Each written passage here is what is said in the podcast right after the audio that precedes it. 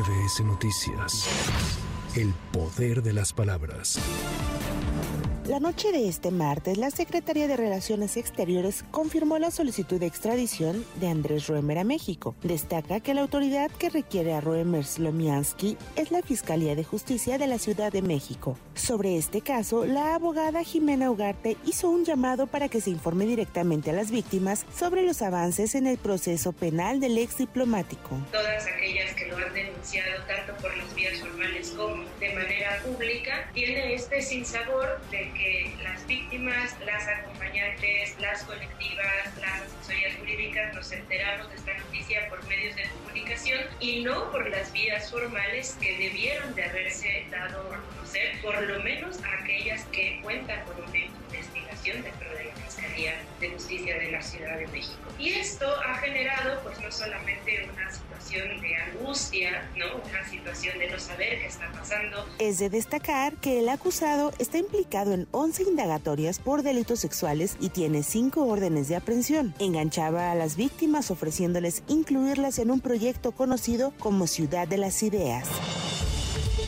A pesar de los encontronazos leves entre radicales y policías antimotines que aparecieron a su paso, la Secretaría de Seguridad Ciudadana informó que hubo saldo blanco en la movilización por el 55 aniversario del 2 de octubre. No hay lesionados ni personas detenidas.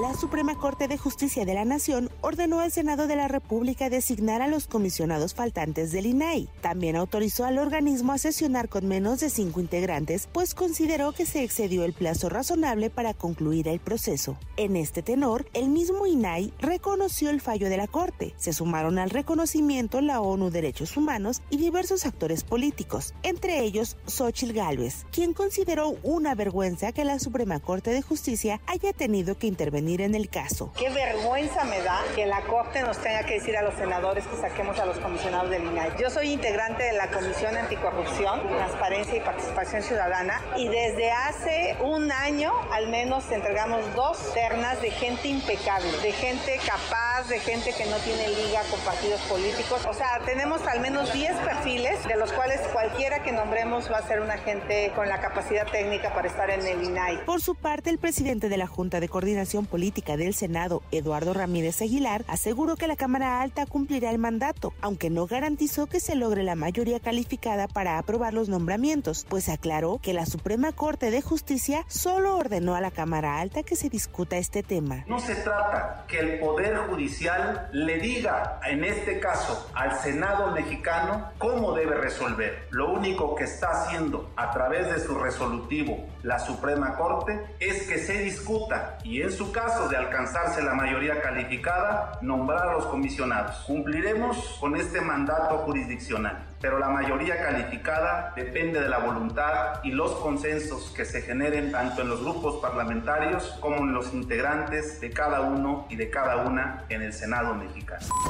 Un tribunal colegiado ordenó al gobierno federal que se abstenga de emitir frases condenatorias en contra de Tomás Herón y mucho menos que se le condene informalmente por el caso Ayotzinapa. Y eso nos permite desde esta perspectiva también cuidar la protección de este valor esencial para el proceso que incide, me parece a mí, en la necesidad de evitar la afectación e incluso pudiera dañar en un efecto secundario la investigación o cualquier otra causa que pudiera incidir en el proceso penal en detrimento incluso de las propias víctimas o de la propia sociedad en relación con el conocimiento de la verdad y eh, el acceso a la justicia de las víctimas relacionadas con el caso.